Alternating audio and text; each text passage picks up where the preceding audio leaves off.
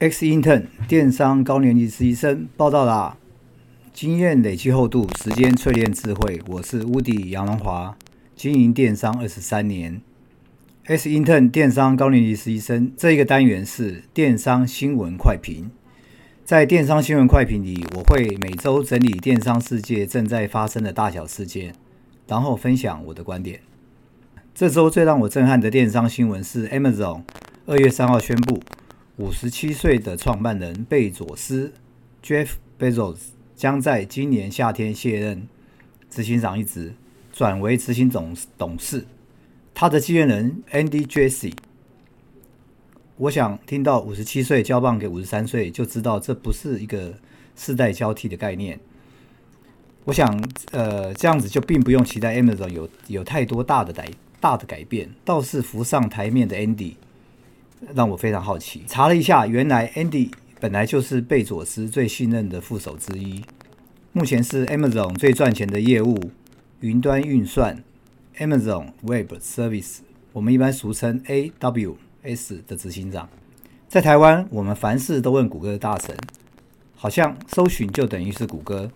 一般人对 Amazon 是相对较陌生的，但是其实谷歌在电商的搜寻广告这一块是远远都落后 Amazon。根据调查显示，目前有一半的美国人在搜寻商品的时候，其实是使用 Amazon 的搜寻引擎，而只有百分之二十六的人会选择 Google 呃的搜寻引擎去开始搜查搜寻。我想这样这样大家就了解 Amazon 有多厉害了。回头来，我们谈一下 Andy 负责的 AWS。一般台湾电商。电商业者常使用的服务是，比如使使用他们租用他们的云端虚拟主机，把网站放在 AWS 上面。可是你仔细去研究一下 AWS 提供的服务，就会发现不得了了。其实几乎是包山包海，呃呃，更正确的说法应该说应该说是包云包海。也就是说，只要需要在云端运算的任何服务都可以找得到。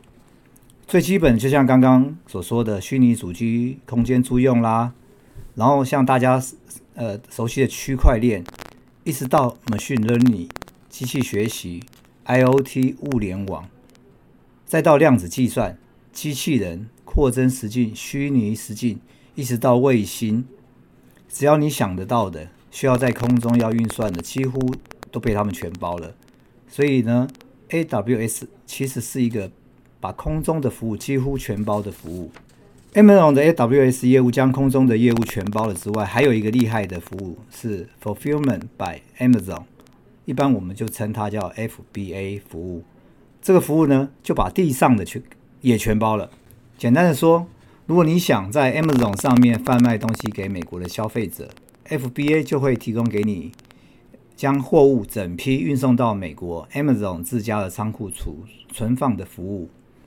当美国消费者下单购买之后，就直接在这个仓库打包出货，你就不用一个一个包裹寄去美国了。这样子的一个服务解决了卖家运费成本高的痛点，同时也满足了消费者希望快速拿到商品的期望。当然，这些服务也是收费的。FBA 呢，就把地上的服务也全包了。谈完美国 Amazon 的 AWS。跟 FBA 服务之后，也不禁让我想分享一下中国对电商类似的服务。中国的阿里巴巴不同于 Amazon，而是将所有巨量的交易数据开放，把自己打造成一个大中台，然后呢，扎在由无数外部的小前台来提供各式各样的服务，来满足商家各式各种经营所需的工具，彼此形成一个紧密相连的生态系。为了推广跨境电商，中国呢则开放了五十个跨境电商零售进口试点。这些试点用一种保税进口的模式，类似台湾境外保税仓的模式。卖家可以先将货物进入保税仓储存放，当中国的消费者下单后，再由保税仓直接打包出货。这样也一样达到类似 Amazon FBA 的做法，就是说。解决了卖家运费高的痛点也同时满足消费者希望快点拿到商品的期望更同时呢达到了政府监管跟税收的目的。这一部分我们就在找时间详聊了。